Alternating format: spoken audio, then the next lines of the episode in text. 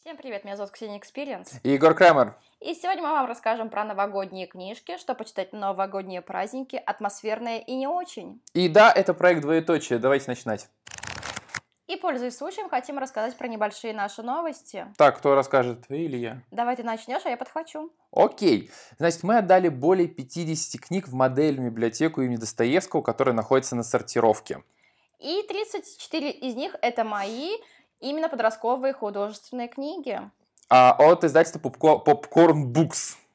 И издательство Freedom – это современное направление, и наши подростки очень сильно любят его. Ну, то есть, э, дети на сортировке получили прям полноценный, даже не знаю, клад какой-то, да? Да, Книжный клад.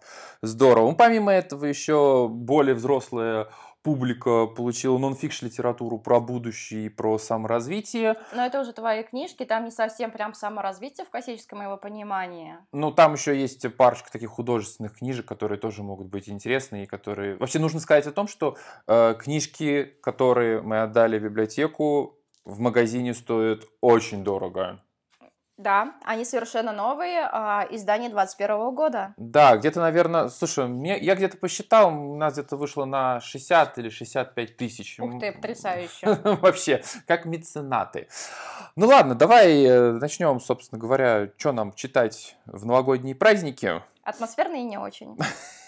Ксения, тут подумал, э, наверное, нет никакого смысла делать какой-то условный рейтинг там новогодних книжек или типа того, потому что, ну, книжный рынок сейчас настолько огромен и настолько многообразен, что читатель э, всегда найдет то, что ему почитать, не обязательно должно быть какое-то прям супер новогоднее настроение. Ну да, и каждый второй составляет свой личный рейтинг, что ему почитать на празднике. Мы просто порекомендуем очень прикольные книжки, которые вышли совершенно недавно, либо же какую-то классические истории. Да, самое главное, что все вот эти вот э, рейтинги, там все одни и те же книжки, всегда. Да. Просто, просто места у них разные.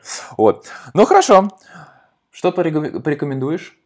И то, что я сейчас держу в руках, это новинка от Джоан Роллинг, то есть Мама Ро, которая написала Гарри Поттера, издала новую книгу. Гарри Поттер! Нет, Рождественский поросенок. Ну вот. У нас история происходит под Рождество. У мальчика есть мягкая игрушка, поросенок. И в сочельник она оживает. И книга рассказывает нам о невероятных приключениях. Слушай, а здесь сюда, кстати, подойдет и Гоголь, который в прошлый раз рассказывали. Да, «Вечера на хуторе плюс диканьки» очень потрясающе. Ну и давайте от Гоголя уйдем к русским писателям и вообще писателям, которым очень легко читаются, особенно на таких напряжных праздниках. Так, вот ты сейчас сказала писатель, который легко читается, и у меня сразу в голове возник Владимир Набоков. И у Лолита? Нет, нет, нет, Лолита достаточно такое сложное произведение, а вот именно для легкого чтения здесь очень хорошо подойдет камера обскура. Мгм. То есть она прям такая... Я, то- я уже говорил об этом в одном из подкастов про камеру обскура. Там все достаточно легко, очень понятный сюжет, э, очень понятные э, мотивации персонажей и очень кин- кинематографичная такая история. То есть вот просто посидеть, расслабиться, прям попереживать за героев вместо сериала какого-нибудь прям идеально. Ну, короче, история то, что тебя до сих пор не отпускает.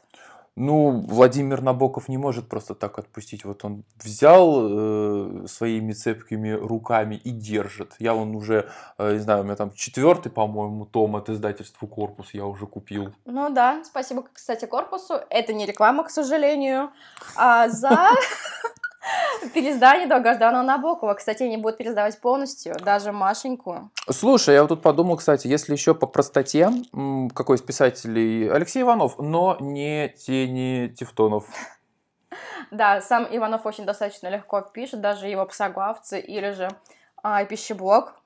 Ну, пищеблок, наверное, многие уже посмотрели, вряд ли. Хотя, хотя, э, по-моему, там, раз... там есть определенная разница. Там небольшая разница, но лучше сначала прочитать книгу, иначе у вас будут все герои ассоциироваться непосредственно с, перс- с персонажами сериала.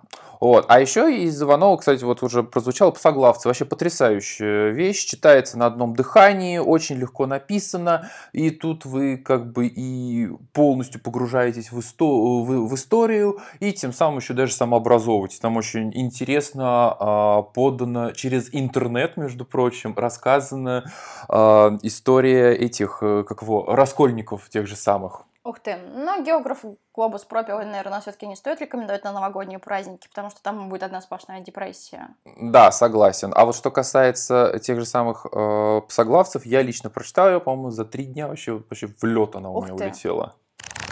Ксень, а вот если, например, человек хочет именно в новогодние праздники прям вот посидеть и подумать, ну, то есть он, например, не хочет такую какую-то легкую литературу. Не все же у нас такие. Почему-то у всех новогодние праздники, то есть это, ой, это нужно читать обяз- обязательно что-то легкое. Елизаров, Земля. Сильно. Так. А, Очень сложно рассказывать про эту книгу, потому что в самом начале нас окунает очень сложный язык, похожий на Достоевщину. А, Та самая рефлексия, когда мальчик просто не хотел есть а, капусту в супе и прятал ее в кармашек. И сколько боли, сколько обиды, разочарований было описано, когда воспитательница это заметила и поставила в угол. Я тебе зачитывала отрывки. Настолько сильная рефлексия была у главного героя, то, что ты сопереживал, и тебе самому хотелось обнять этого ребенка. Так, а вообще почему земля называется? Там в чем за место? А, наш главный герой просто всю жизнь работает на кладбище. Вот это вот нормально, да, так, снежок, лопатка, Да. Новый год. Да. Так, и почему ее нужно прочитать, как ты думаешь? Ну вот по твоим ощущениям. Ну, во-первых, в этой книге потрясающий язык, как я сказала. Миллион наград уже взяла эта книга. Книга рассказывает нам про кладбищенский бизнес. Ух ты! Да, всеми нам запретный и очень таинственный. Но наш главный герой не владелец кладбищенского бизнеса, а просто маленький герой, маленький персонаж, маленький человек в реалиях современной России. Слушай, у нас вообще в русской литературе тема маленького человека, она достаточно интересна. При том, что уже много авторов об этом написали. Ну, тот же самый Гоголь, например, та же самая Шинель, которая уже 150 раз избитая. Но вот до сих пор тема маленького человека, она будоражит умы писателей. Это так необычно.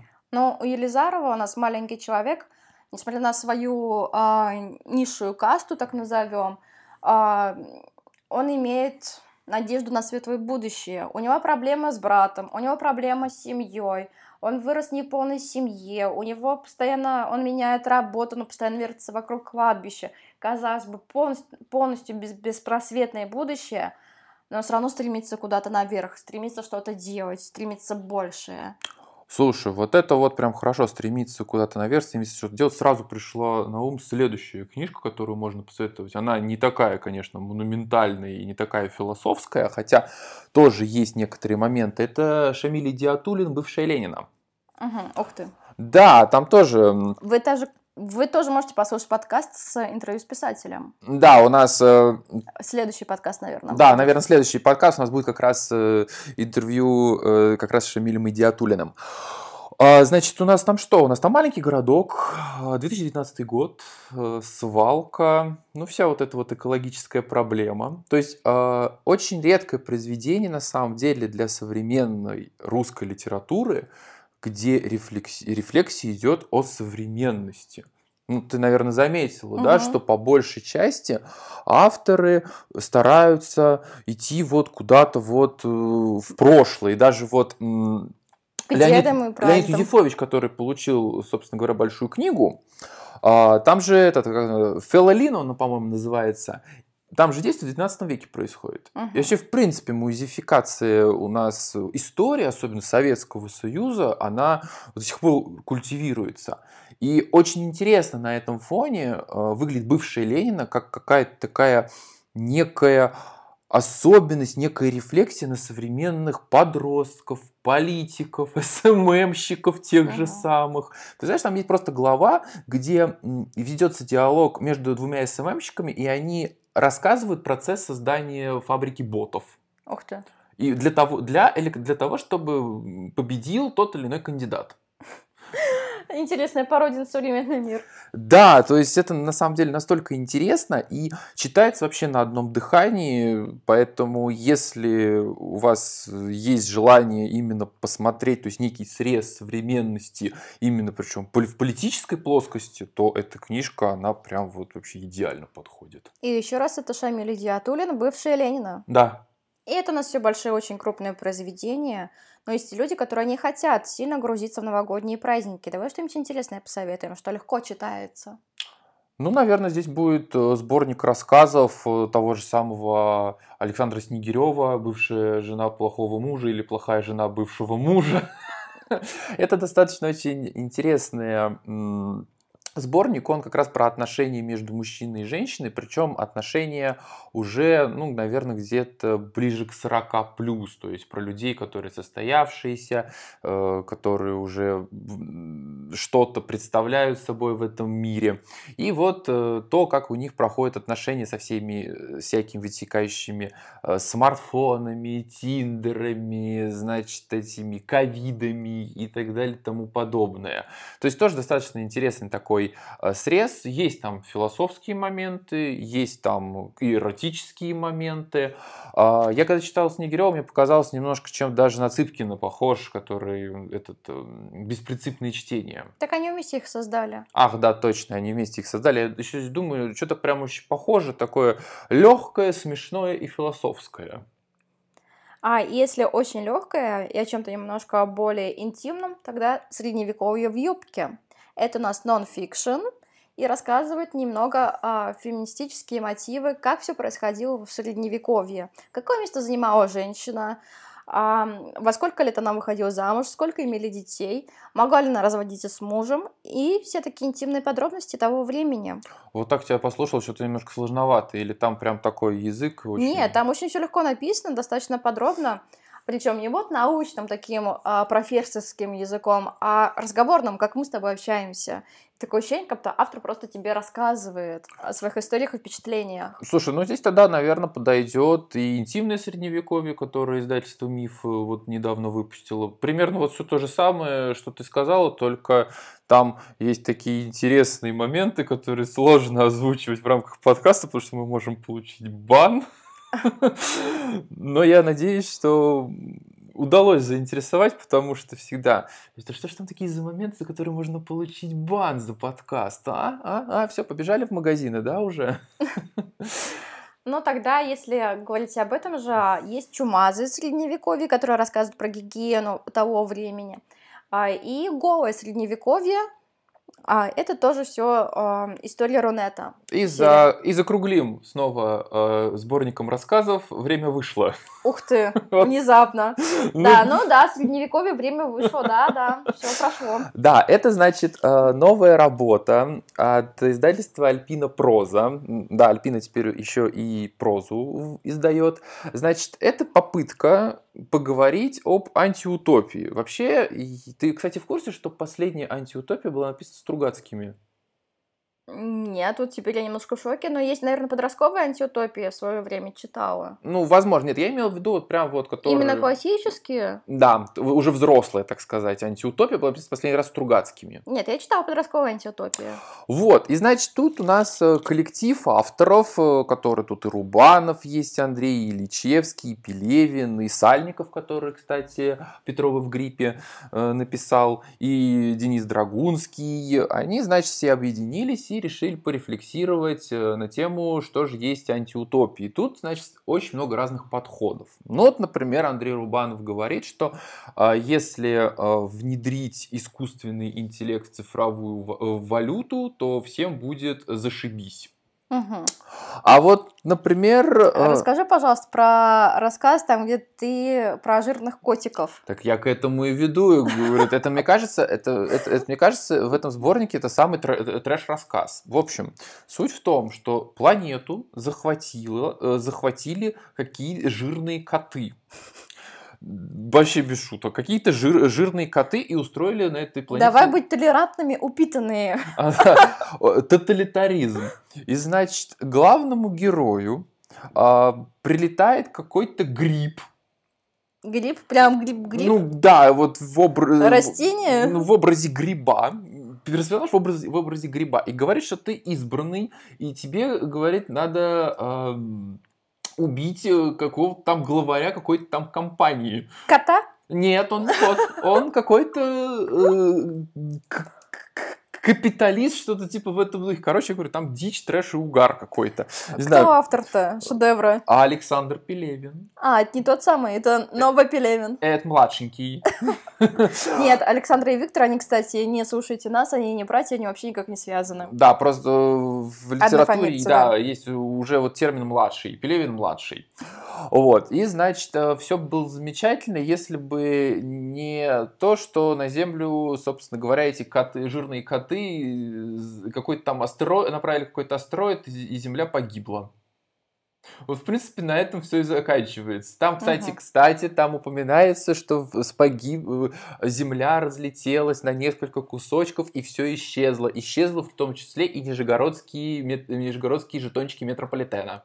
Ну, видимо, Пелевин был в Нижнем Новгороде, ему очень сильно нравятся наши жетоны метро. Ну, Походу на то. Так что а, специфичная книжка, очень специфичная книжка, а, но если вдруг э, захотите почитать, я бы порекомендовал обратить внимание на рассказ Рубанова а, и э, Алексей- Пелевина. Пелевина, да, чисто на трэш, на трэш-угар, но вот так на, на порефлексировать, это Сальников, который написал рассказ «Кадрили». А, Там вообще, в принципе, очень интересно про то, как, э, что обществу разрешили участвовать в протестах, но дозированно.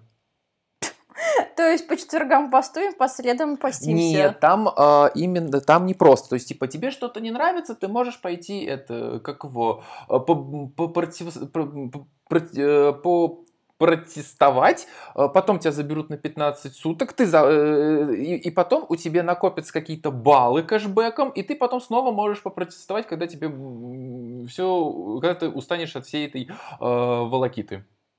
Как, какой странный рассказ. Да, вот такой вот э, необычный сборник. Сразу скажу, не для всех, только для, наверное, тех, кто э, так, к подобным текстам привык. Это то есть, естественно, кто знаком с творчеством Сальникова, Драгунского, э, если знакомы с творчеством Сорокина, ну, то есть, как бы это прям вот тема может зайти. Ну и, в принципе, про книжки, что почитать на праздниках, мне кажется, можно разговаривать бесконечно, потому что книжки нескончаемы. Ну да, мы как бы еще в самом начале сказали, что нет смысла никаких рейтингов, потому что у нас сейчас книжный рынок э, процветает, и каждый вообще человек может найти вообще автора, какой ему понравится. Будь это детская литература, будь это э, какая, какой-нибудь нонфикш, будь это какая-нибудь интеллектуальная литература или старая добрая классика. И лично для меня немножко пошлым читать на новогоднюю тематику или рождественскую, именно в рождественские праздники. Наверное, надо читать это до, чтобы создать себе немножко ощущение праздника, но во время праздников как-то странно. Ну да, наверное, я с тобой согласен. Мы с тобой сейчас набросали огромное количество книг. Не знаю, мне кажется, там больше 10 точно мы перечислили. Да, Эм, наверное. Я думаю, что нашим слушателям э, достаточно количества. Если им будет недостаточно, они просто зайдут в интернет и найдут э, что-то похожее. по Или послушают наши подкасты. Да, или послушают наши предыдущие подкасты. Э, Поэтому мы с вами прощаемся. Увидимся уже в 2022 году. С наступающим вас Новым годом! Да, и новогодние праздники мы тоже вас не оставим без подкастов. И подписывайтесь на наши тиктоки Ксения Experience. Егор Кремер. Всего хорошего! Всем пока!